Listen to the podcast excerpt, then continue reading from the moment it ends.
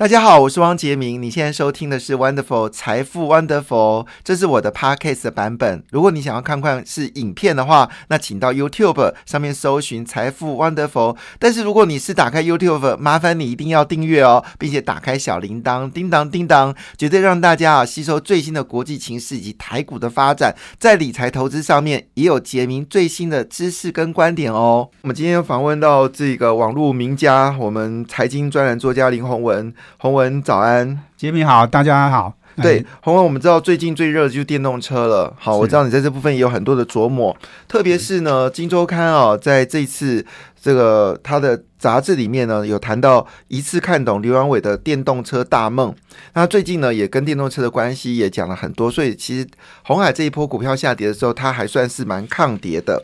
所以我们就几个问题，就是说到底第一个问题是哦，目前 M H 平台有多少家认知认证哦？那据了解，大同也在深切的思考要不要加入到红海的 M H。我们而我们都知道，大同这家公司呢已经独立哦，准备要进入进军到电动巴士。所以也就是说，M I H 到底会有多少家？那这个它的名字就叫红华。那我们知道，它老板其实他们的红华的的主席其实是中国人哦。那这部分你怎么去解读？到底有多少的家会加入到 M I H 呢？是是，我我想加速其实一直在增加哈。从诶过年前哈，这个诶六六七百家到现在，其实将近快九百家了。嗯，哦，那我觉得其实这个重点哈，呃是。为什么那么多公司想要加入哈？我觉得这中间有一个很重要的，就是说哈，诶，呃，这个呃，刘阳伟他跟外面在谈这个红海的 M H 的布局的时候啊，我觉得一个很关键点，他他他有讲到，他就说，呃，他其实说哦，这个 M H 的重点就是说要掌握住出海口，好，那出海口大家都知道就是客户啦，好，就是这个你的产品有没有去化的地方，好，你有没有找到代工的。哎，标的。好，那这个呃呃，他也讲说，他现在有十几张牌可以打，哦，那所以其实你去看，就是说红海哦，从呃这个两年前大概就开始在讲电动车哦，他其实他已经跟很多家公司都有签约，好，就是像呃菲亚特的 Chrysler，好，然后大陆也有这个拜腾跟呃吉利，好，那另外呃这个美国有这个 Fisker。好，然后另外台湾当然还有玉龙，哈，玉龙，我想他他也是一个合作的客户，也是一个，也是他说的十几张牌里面的一张牌。哦，那我觉得这个很关键，就是说你加入一个联盟，哈，我们我我们都知道，对企业来讲，加入联盟就是为了要做生意嘛。那你你现在如果红海已经掌握了终端的这个十几个客户的话，那加入这个联盟，意思就是说我们就有机会打入到客户嘛。好，那这个这个我觉得是。呃，这个 M I H 最有说服力的地方哦，所以其实一堆国内外的大厂哦，呃，都加入了。那当然，刚刚讲到大同哦，大同当然自己也独立发展了好一阵子。那也讲到呃，这个呃，这个我们刘刘董事长也讲到，就是说，其实红海也要推出电动车巴士的底盘哦，这样的一个设计哦，它今年会有三个呃，这个呃呃产品会推出来哈。那我我觉得就是说。对，呃，很多厂商在考虑要不要加入这件事情。我觉得一个很重要，当然就是说，哎，我们加入有什么好处啊？有什么缺点嘛？哦，那我觉得一个很重要就是说，加入的好处当然就是说，你可以接触更多的客户，但是它的缺点可能是什么？大家知道，红海的集团下面有很多的转投资公司，这些公司的业务很可能跟加入的厂商是有竞争的。好，也就是说，其实你加入这个联盟，哈，你到最后这个联盟成功了。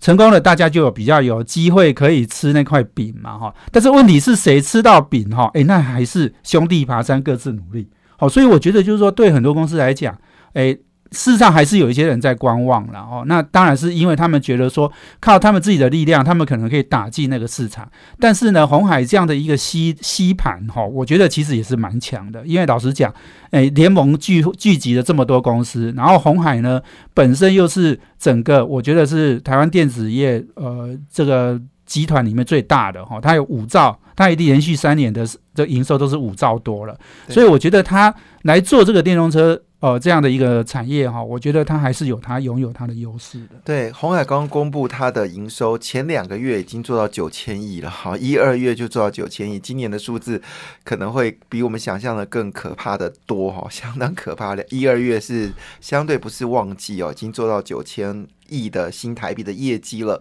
好，那当然就是你要好奇说，因为红海毕竟还是是做 iPhone 嘛？那现在要把 iPhone 变成电动车，红海有什么样的优势？对我，我觉得它的优势哦，但他们常常在讲，就是说得三电者得天下嘛，哦，就是电池、电控跟电机。对，那电池呢？我觉得红海整个集团当然是没有那个布局啦，哦，我们看不到哦。那电控跟电机呢？其实这个在过去做呃资讯电子产业哦，基本上它当然都有涉猎哦。那别忘了这个红海，它在这个呃模具哈领域哦，然后它在很多的关键零件。零组件，好，然后呃，这个这个很多的产业其实它都有布局，然后所以我想在电控跟电机的领域里面，哈，我相信它可以抓到机会哦。即使过去不不那么专精的哈，它只要再投入一些心力哈，因为他这是他原来资讯电子产业的一个延伸。那电池当然就比较辛苦，我觉得电池呢，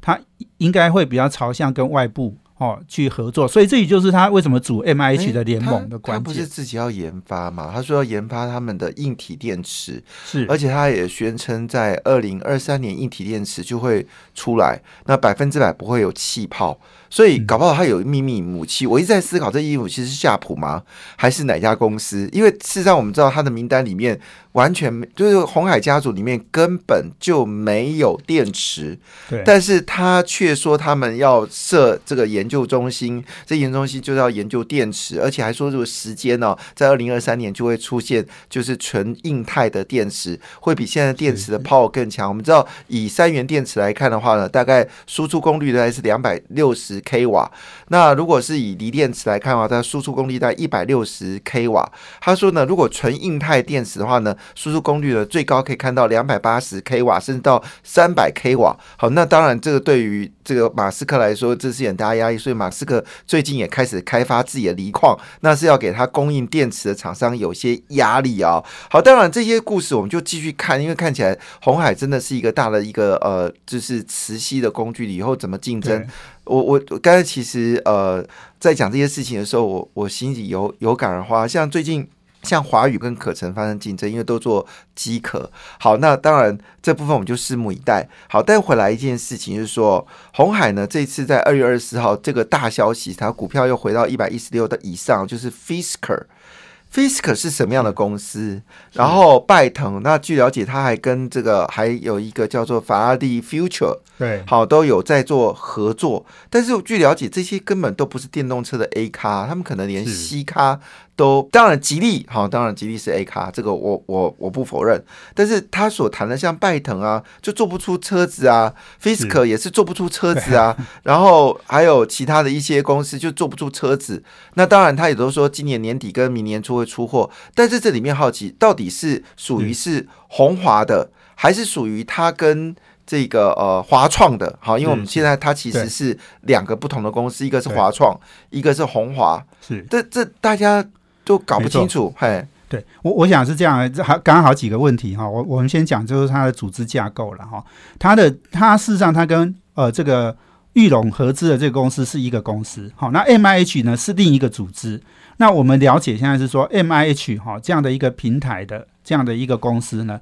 以后它也会独立成一个单独的公司，好，也就是我们了解应该是七月好以后它就会成立一个公司了，好，所以就是说，因为刚刚讲的就是说。其实最重要的就是说，过去我常常讲哦，很多的联盟哈的失败哈，都是因为大家利益分的不太好哈。然后所以就是说，哎，因为大家都是为了都是要做生意嘛。可是问题就是说，你有同一个客户，他总不会同时间用了好几个人的订单嘛哈。所以这个到后来都都是竞争的。所以联盟呢，哎，我我说联盟哦要搞成功哈。你才有后面的怎么样大家去分配的问题，没有搞成功，那当然就失败了哈。那搞成功之后，有有一些也因为分配而而失败哈。所以这个我我觉得就是说怎么分配，这当然是一个关键。那刚刚讲的就是说，呃，这个他跟玉龙合资的这个公司，它其实是红海自己要做的。好，啊，另一个呢，当然 M H 呢，这就是一个比较是联盟的组织哈。那这个组织它以后要独立公司哈。那我想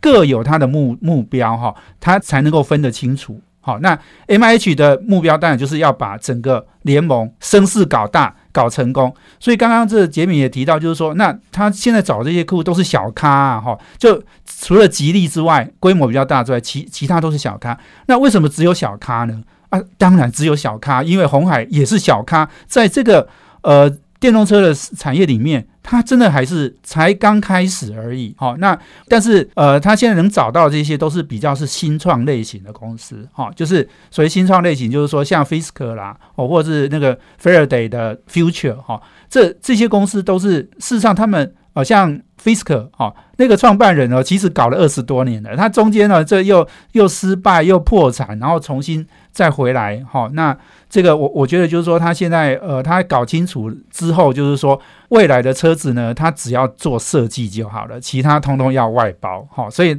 找到红海呢。就是红海可以帮他搞定所有这些技术跟制造相关的难题了哈，所以呃，我我觉得红海事实上它也必须要走这一条路，因为为什么？我我们如果分析呃电动车产业哦，你看啊，就是美国哦有 Tesla 哈，那 Apple Car 也在做了哈，然后一堆大咖从 Google、Amazon 哈，那这个每一家大公司都在做。那这些大公司像 Tesla 就是一条龙的哈，这个呃整个整合的软硬整合的哈。那大陆呢？哦，你如果去看大陆的那个新能源车的投资啊，你会吓死人哈。就是每一个省市哈都在投资，然后每一个人一产能一开出来就是一个一年呢就是二十万台、三十万台哈。那这个规模都很大哈。那所以你可以看到，就是说你如果去对比红海跟过去的这种资通讯 ICT 产业的。这个竞争的优势哈，你就会知道，就是说，诶，红海。以后呢，第一个利用大陆基地去做规模经济的生产这件事情，其实现在看起来已经越来机会越来越小，因为大陆所有人自己就在做。对，我们等会这个议题要好好谈哦。我们今天请到的是我们林宏文的宏文大师来到我们的现场，那我们谈的是这个紧张紧张啊，到底红海集团有没有机会再创历史的另外一页哦？特别是刘王伟在呃，就是上礼拜的时候呢，也特别有提到一件事情哦，他现在不但要打造就是整个电动车的一个环境一个平台之外，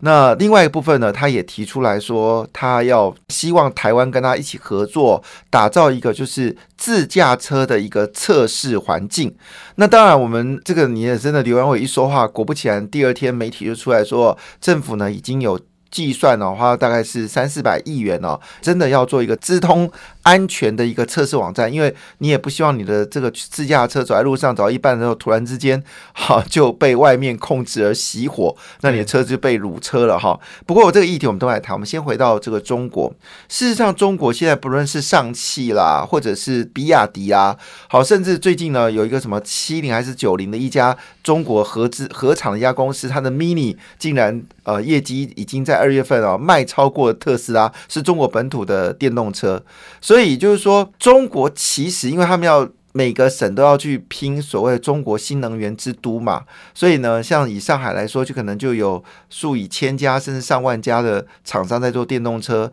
那安徽也在拼，那珠江就投资了法拉第 Future。所以也就是说，中国其实自己本身就已经有完整的供应链，要红海干嘛？是。所以这个就是我觉得红海未来面对的最大的挑战哦，就是它过去的资通讯产业的优势哈，尤其是规模经济的生产，利用中国世界大国啊制造大国的这样的优势没有了。好，那因为大陆企业已经取代了，好，那所以红海呢，你看它其实这次 M I H 也是比较是回归台湾哈，然后把台湾的很多的，当然也有国外的厂商哈，就是整合起来。哦，那看起来都是台系跟美系的公司哈在合作了，所以你你你就从这个联盟的这个组成，你可以去看到，就是说未来红海攻的当然就是欧美市场，因为大家知道，就是说汽车还是一个安全性很高，而且你可能比这个智慧型手机更要求安全，好，所以诶，欧美厂商大概也不会给。大陆代工，哈，或者是这个买大陆的车子，那红海的机会当然就是在欧美，哈，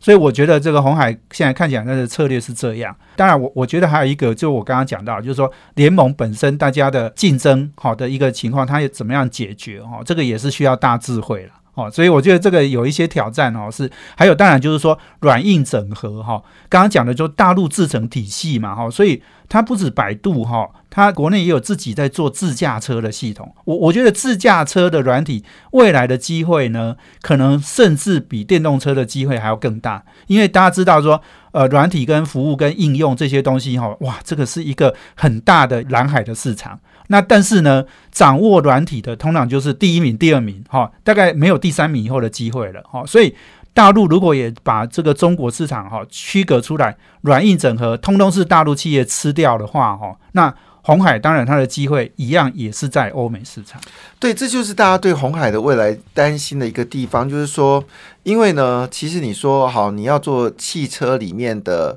安卓系统，可是问题出来就是，包括我们看到最大的福斯集团，他们也自己设立的电池大厂，哈，他们也打算在欧洲成立所谓的。巨大的工厂，超级工厂，电动车超级工厂。福特也不是省油的灯啊，福特他要把它野马呢，也要改装成是修旅车。据了解，他们在试车的时候呢，福特的这个董事成员也是叫福特哦，然后他们就试车啊，一试呢就不愿意把车交回给测试中心，然后测试中心一直三三催五催，说你赶快把我车拉回来。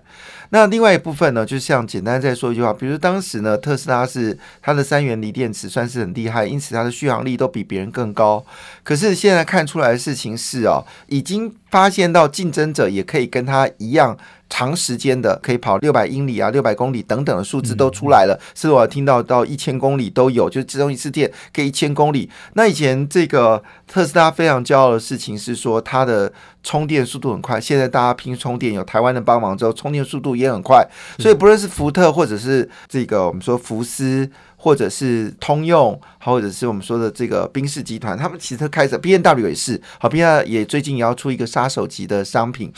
那这个杀手商品呢，基本上是修理，而且是纯电动的哈。那当然更不用说，连 Toyota 瞧不起电动车的，最近也确定在今年第三季会有凌志呢推出第一款三百一，好了，前面有个数字，后面叫三百一的纯电动车。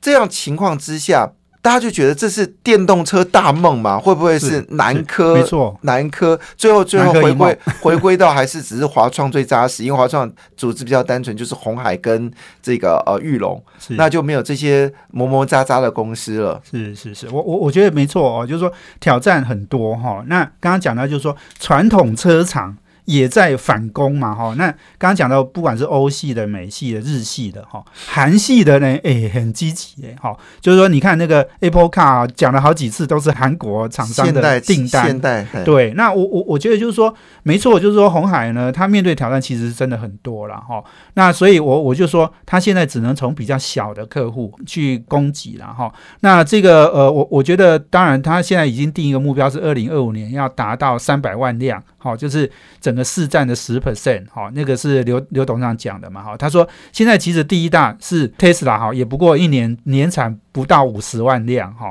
那这个还有六倍的空间，哈，我相信 Tesla 到那时候三百万辆应该是非常容易的事情了，哦，那所以他他的意思是说，你如果没有占到三百万辆，哈，没有在那个市场拿下十 percent 的市占，哈，你你的机会就不大，我觉得。刘刘董事长其实他非常的清楚他的挑战以及他的目标，好，那到底能不能做到？哈，我觉得我们真的还是拭目以待了哈，因为我觉得我不会说他没有机会，好，我其实我我对他有期待，好，为什么？因为我觉得这个看起来就是说整个局势还是美中对抗的局势哈，会在汽车产业会再一次发生。哎，台湾呢是全世界的朋友哈，这一次呢。我我觉得，我们都从半导体产业，我们就看得出来嘛。台湾这个供供应全世界，呃，尤其是欧美、大陆，好这些重要的客户，诶，台湾都是最重要的供应商。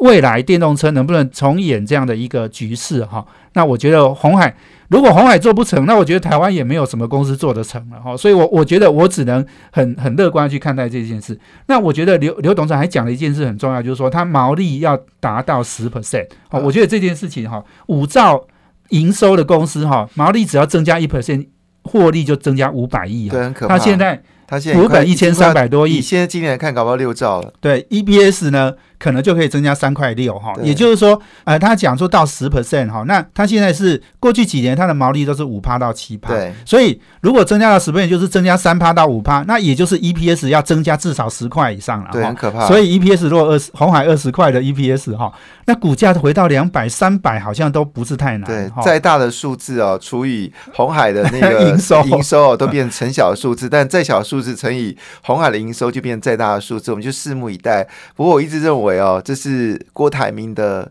的复仇啊，因为他有两个敌人，一个叫三星啊，一个叫比亚迪。那比亚迪呢，在电动巴士很强哦。据了解，他们第一个要攻的就是电动巴士。那我们就拭目以待了。感谢你的收听，也祝福你投资顺利，荷包一定要给它满满哦。请订阅杰明的 Podcast 跟 YouTube 频道财富 Wonderful。感谢，谢谢 Lola。